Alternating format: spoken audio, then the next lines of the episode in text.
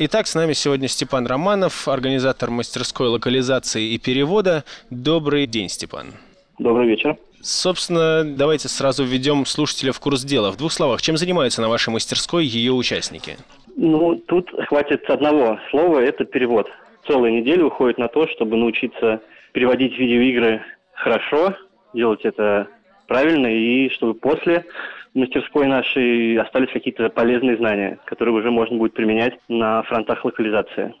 Собственно, о самом названии «Мастерская перевода и локализации». Понятно, что такое перевод, но что такое локализация и разница в чем? Первые два года мы открывались как э, мастерская только локализации, и каждый цикл спрашивали, что такое, кто вы такие, чем вы занимаетесь. Устал отвечать на эти вопросы, поэтому добавили слово «перевод». Стало более-менее понятно, потому что локализация – это перевод в том числе. То есть если говорить коротко, то локализация – это процесс адаптации продукта под э, рынок. Тестирование, звукозапись, если это касается видеоигр.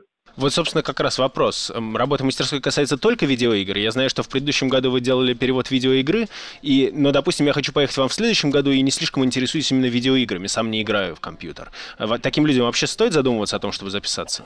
Ну, людям всегда стоит задумываться, особенно и записываться тоже, потому что видеоигры это просто наш профиль, но знания у нас конкурентоспособны не только на рынке видеоигр, поскольку любая видеоигра – это программное обеспечение, так или иначе. И поэтому правила при переводе видеоигр могут работать и при переводе какого-то софта. То есть это на нынешнем рынке перевода очень востребовано. Но при этом я правильно понимаю, что есть некоторые требования на входе, то есть нельзя прийти туда, рассчитывая научиться переводить, не зная английский. Это скорее именно технологическая мастерская, в которой ты конвертируешь свои знания английского в умение перевода с английского на русский. Ну да, скажем так, все-таки требования у нас есть, пусть они с каждым годом становятся более четкими, поскольку в первом году у нас э, было всего 8 участников, и по сути, я приглашал приехать всех тех просто, кто откликнулся на анкету, поскольку было понятно, что если люди понимают, что такое локализация, значит, добро пожаловать. Сейчас же требования немного стали пожестче, поскольку стало больше количество желающих. Если человек знает английский, если ему нравится переводить, и он э, заинтересован в этом, это главное, а остальное мы научим. Ну, теперь о более общих темах. Ты занимаешься локализацией видеоигр уже много лет, насколько я понимаю. А, кстати, сколько? Это пять лет. Пятый год у меня сейчас идет. Вроде все хорошо. А профессионально? То есть у тебя компания или ты работаешь в компании? Ну, у нас компания, да. Мы, я работаю в студии локализации. И, собственно, силами этой студии мы организовываем мастерскую. А вот остальные участники, я посмотрел расписание ваше за предыдущий год, там очень много народу, которые вели лекции. Это ученики предыдущих мастерских или коллеги твои по работе? Да, в основном это коллеги мои, но также есть и участники предыдущих мастерских, поскольку очень ценится опыт, который получил новый человек, и как он научился его применять уже в работе. И человеку, скажем, с первой мастерской локализации у нас есть очень хороший переводчик, которого мы нашли благодаря как раз летней школе, и он также помогает в организации учебного процесса, поскольку человек, правда, разбирается, что такое локализация, что такое перевод. Главное, он любит видеоигры и может объяснять доступным языком. Но также помимо коллег и бывших участников к нам приезжают и люди из видеоиндустрии, не обязательно это локализация, также и другие сферы, и продакшн, маркетинг и прочее. Выпускники школы нередко находят работу по профилю мастерской. Как дела обстоят с этим у локализации и как много из ваших выпускников нашли себя в переводе? Я бы сказал, что много. Человек с первой школы, это Антон Акопов, он работает с нами в том числе и э, уже очень освоился на рынке переводов локализационных. И кто заинтересован, тот, э, во-первых, это сразу видно, что если человек заинтересован, если у него есть желание, мы всегда это приветствуем. И мы готовы помогать и в дальнейшем, поскольку наша программа, она не заканчивается с окончанием мастерской, она продолжается и дальше, и с каждым годом мы стараемся вытащить всех людей, которым интересен перевод, на новый уровень. То есть рассказать им какие-то более специфические требования, наши требования, требования рынка, которые мы не рассказали на мастерской. Слушай, а вот если человек едет на вашу мастерскую целенаправленно, чтобы сделать это, подумывая, сделать перевод э, видеоигр своей профессии, насколько вообще сложно найти работу в этой, в этой сфере? Как много компаний, они российские, они иностранные, есть ли крупные игроки или все в основном маленькие студии? Как бы известно, что есть видеоигры на русском, и значит их кто-то когда-то перевел. Но при этом ничего конкретного там стороннему наблюдателю об этом рынке неизвестно. Да, у нас э, в России очень хорошо развит рынок локализации, но он молодой. Насколько хорошо он развит, настолько и плохо развита маркетинговая составляющая об этом рынке, поскольку никто не знает, кто переводит, когда переводит, как это делают и как вообще попасть в состав таких людей, которые имеют работу переводчика видеоигр. На рынке есть крупные компании, куда попасть сложнее, где нужен опыт. Есть и компании поменьше. Скажем так, в штате даже маленькой студии локализации более 100 переводчиков, которые есть в доступе и с которыми ты можешь работать ну, каждый день. Более 100?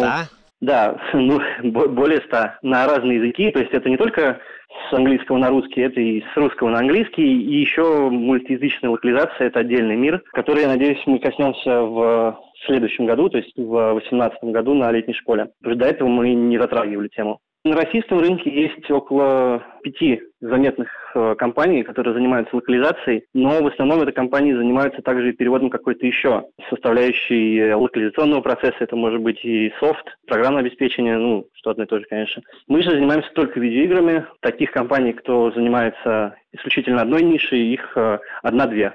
Слушай, а вот ты постоянно говоришь «наша компания», «наша компания», ты специально не называешь название? Реклама, можно, не можно. Ну, я думаю, почему нет? Ты же организуешь мастерскую совершенно бесплатно. Почему мне назвать название своей компании? Ну, компания называется «Левша». Уже 8 лет мы переводим видеоигры и только видеоигры. Это нас выделяет на рынке. Приходится даже зачастую отказываться от каких-то переводов, которые нам приходят не по видеоигровой составляющей. Это, насколько я помню, были и технологические эксплуатации для тракторов, и порно-сайты. Ну, политика компании такая, что только видеоигры. Поэтому Иногда приходится отказываться даже от таких заказов. Ну да, это да, иногда приходится отказываться. Слушай, а какие-то известные title ы у вас есть? То есть что-то такое, что узнает э, слушатели? Или это специфические какие-то видеоигры малые?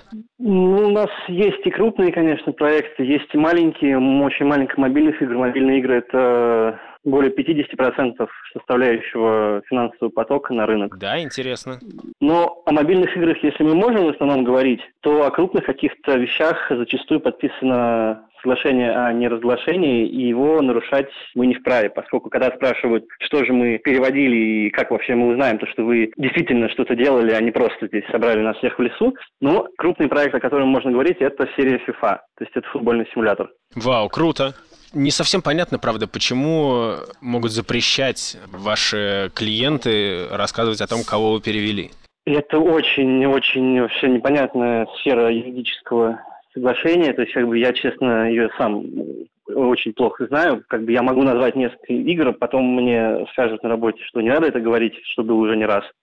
Нет, я просто нет, ну просто уже... логически не очень понятно, почему они не могут, допустим, даже сами хвастаться, что нас вот на русский переводила такая-то известная контора левша. Ну, юридические права вообще логикой редко поддаются какой-то, поэтому это очень хороший пример того, о чем просто приходится молчать, потому что подписана бумага. Ясно. Ну, слушай, вот из личного опыта, что, что можно назвать самым важным аспектом перевода? Что самое сложное, что сложнее, где сложнее всего ошибиться и не сделать качественный продукт?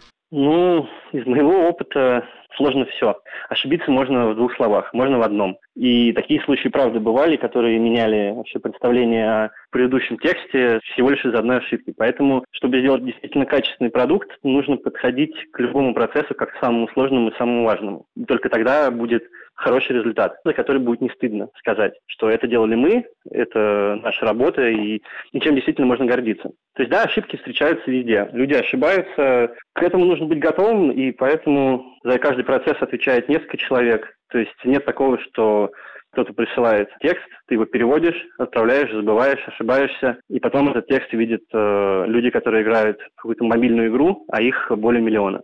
То есть э, такого мы стараемся не допускать и не допускаем. Прикольно. Я, собственно, сам тоже так или иначе связан с переводом. Я в, работаю в международной журналистике, и поэтому регулярно замечаю, как какие-нибудь другие СМИ или там, или даже я потом замечаю, что я сам не заметил просто какое-нибудь глубокое выражение многократно, ну, и потом вот. просто, просто оно ломает весь смысл. Да, это такое есть. И, кстати, об этом мы тоже очень много рассказываем, поскольку в видеоиграх встречается и художественный перевод, и его очень много. Есть видеоигры, которые состоят исключительно из художественного текста. Ну, нас, несомненно, э... просто некоторые обороты невозможно перевести там, тем же количеством слов или даже тем же количеством предложений.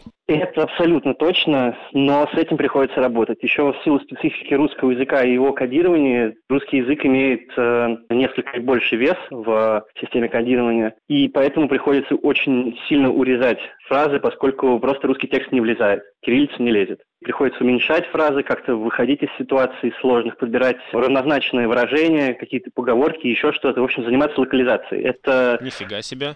То есть меньше контента просто получается, более концентрированную речь нужно писать переводчикам, чтобы не потерять э, смысл.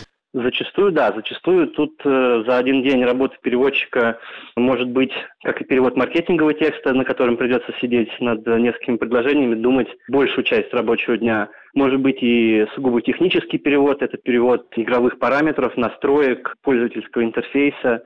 Также может быть и какой-то кусок из художественной литературы, который нужно перевести соответствующе. Ну и молчу о том, что есть игры, которые используют художественные произведения всех литературных форм. То есть у нас были случаи, когда нужно было переводить стихотворение Эдгара По «Ворон», но нельзя использовать уже существующие переводы в силу авторского права. И поэтому переводчикам... Звучит как почти невыполнимая задача. Нет, почему? Переводчики любят переводить художественные тексты, и есть люди, которых действительно получается. Поскольку, ну, и перевести самому такое произведение, это очень ценится в переводческой среде, поскольку потом ты можешь говорить, что это вот моя работа и ставить себя наравне с известными переводчиками художественной литературы. Ну, в общем, очень круто. Очень самому даже захотелось, подумалось, может, съездить. Конечно, не ради того, чтобы стать локализатором, потому что я уже в другой профессии окопался, но, блин, круто. Наконец, как происходит быт мастерской? Как человек проживает свой день среднестатистический, являясь подмастерьем мастерской локализации?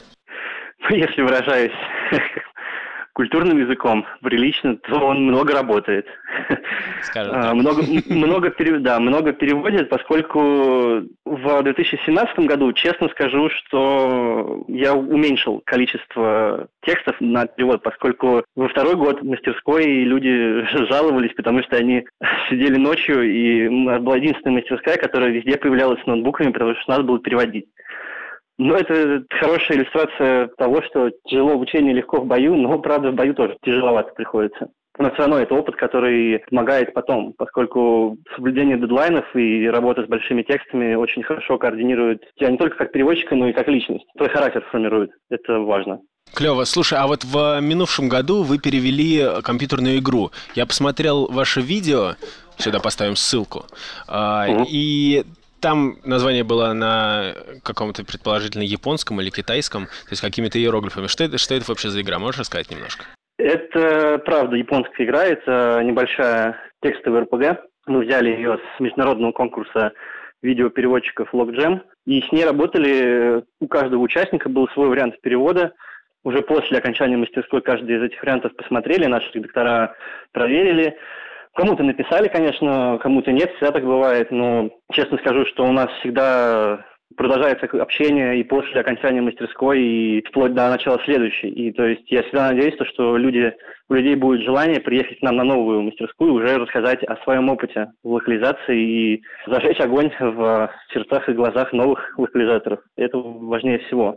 Ну и, наконец, заключительный вопрос. Опишите работу одной недели вашей мастерской одним предложением, чтобы потенциальные ученики поняли, к чему готовиться. И мое предложение будет таким. Только перевод, только хардкор. Ну, отлично. Ну, тогда, наверное, до свидания. Спасибо. Спасибо летней школе. Увидимся в 2018 году уже.